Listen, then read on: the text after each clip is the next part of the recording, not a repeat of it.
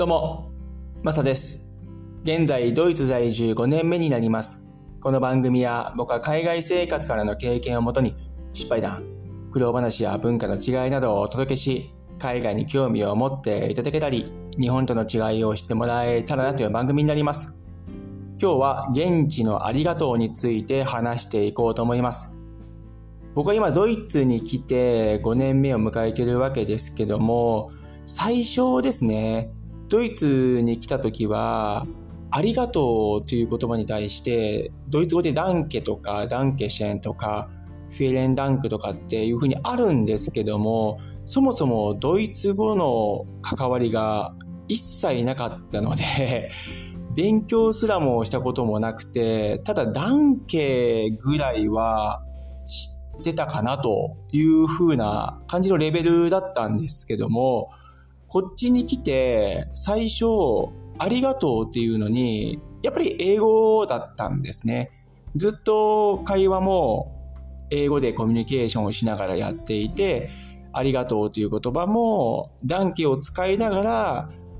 なんかこう感情がこもった時に英語の Thank you が出てくるっていう形だったんですけどこれがですねだんだんだんだんと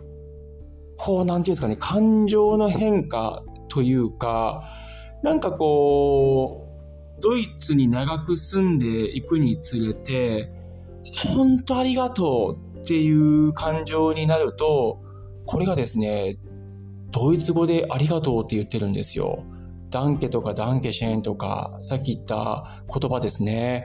最初は、本当すごく感情こもってありがとうっていう時は、英語で Thank you, thank you very much とかっていう風に言ってた自分がですね、ダンケとかダンケシェンとかが出てくるようになったんですね。これは本当に自分の中での変化です。で、なんでかっていう風に思ってると、現地の人に対してやっぱり現地の言葉でありがとうって伝えたくなるんですね。で、伝わってほしい自分の感情もありがとうっていうのは伝わってほしいっていう思いがあって、だったら現地のドイツ語で言った方がより伝わりやすいっていうふうに思ったわけなんですね。なので、これ言葉が喋る喋れない関係なく感情の変化だと僕は思います。例えば、最初英語ばっかりで話していて、で、最初の会話の中で、こんにちはとか、今日どうとかっていう、最初のこの簡単な会話の中でも英語をやってたんですけど、でもやっぱりね、現地の言葉で話された方が、現地の人たちは喜ぶわけですよね。これ反対に日本の時と比べてみると、僕が日本にいた時、海外の方からですね、何かこう話しかけられたりとか、友達になったりとかした時に、最初こんにちはとか、ど最近どうですか？とかっていう風に言われた方がめちゃめちゃ親近感湧くし、何か嬉しいですよね。うん、現地のことを知ってくれてるんだなとか、あなんかドイツ語をちょっと勉強してくれてるんだとか、日本語勉強してくれてるんだとかっていう、本当に全く話せなくても、最初の簡単な会話とか、あと、さっき言ったありがとうとかですね。っていうのは、非常にですね、親近感がこう持てるわけですよ。で、僕がやっぱり経験したのは、月日が流れていって、選挙からダンケとかダンケシェーに変わる自分がいたんですね。うん、そういうのを振り返ってみると、相手に対して感情を伝えたい、伝えてほしいっていう面で、現地の言葉でこう出てくるようになったと思います。未だにドイツ語というのは僕はまだ全然話せないんですけど、ほんと怠け者ですよね。勉強しろよって感じですよね、5年もいて。もう英語にね、すべて逃げちゃってるんですよね。うん、ドイツ人に英語めちゃめちゃうまいですから、うん、そっちの方、楽な方にね、もうダメですね。逃げてしまって。うん、ドイツ語はまだまだ話せないんですけど、ちょくちょく勉強はしていってるので、うん、もうちょっと長い目で見ていただけたらなというふうにも思います。なので、僕は全然ドイツ語は話せないですけど、こういった感情が入っちゃうと、ドイツ語のありがとうが出てくるわけです。これがですね、また面白い感じなんですけども、今回僕、夏休みで、クロアチアのドブロブニクというところに行ったんですけども、これがですね、本当ありがとうって、こう感情をこもってしまうと、日常の癖なのか、ダンケとかダンケシェンとか出てくるんですよ、クロアチアでも。いや、不思議ですよね。やっぱりね、クロアチア行っても英語なんですよ。普通のコミュニケーション取るのは。で、ありがとうとか、これくださいとか、っていうのは全部英語なんですけども、なんかね、例えばレストランとかで入って、ああ、美味しかった、ありがとうとかっていう風になっちゃうと、まあ感情が入るわけじゃないですか。そうなると、ダンケが出てくるんですよね。いや、不思議ですよ。これはもう自然にその時出てきて、スタッフから、あら、ドイツ出身？とかってなんか言われたりとかあ、今仕事でドイツに住んでるんだよ、とかって、ああ、だからか、とかっていう、結構、ドブロブニクってドイツ人の観光客も多いんで、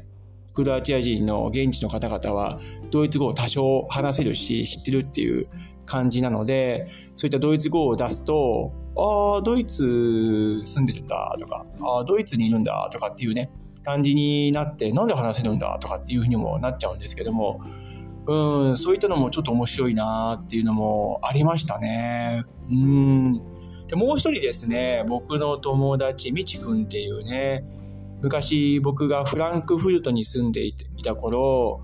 美容師の方なんですけども、よくみちくんにですね、働いていたところに髪を切りに行ってたんですけども、で、そこですごく仲良くなって、その彼とですね、イスラエルへ旅行行ったことがあったんです。そこでですね、みちくんもその時ドイツ、何年だろうな？4年5年ぐらい住んでたのかな？多分。間違ってたらすいません。で、まあ、みちくんはそもそも英語は話せずにそのままドイツに来た、もうね、ほんと行動力のある方なんですけども、そのみちくんはドイツ語は話せて英語は反対に話せないっていう感じだったんですね。僕と逆ですね。で、二人でイスラエルへ旅行に行った時に、そこでもありがとうっていうのは英語なんですよね。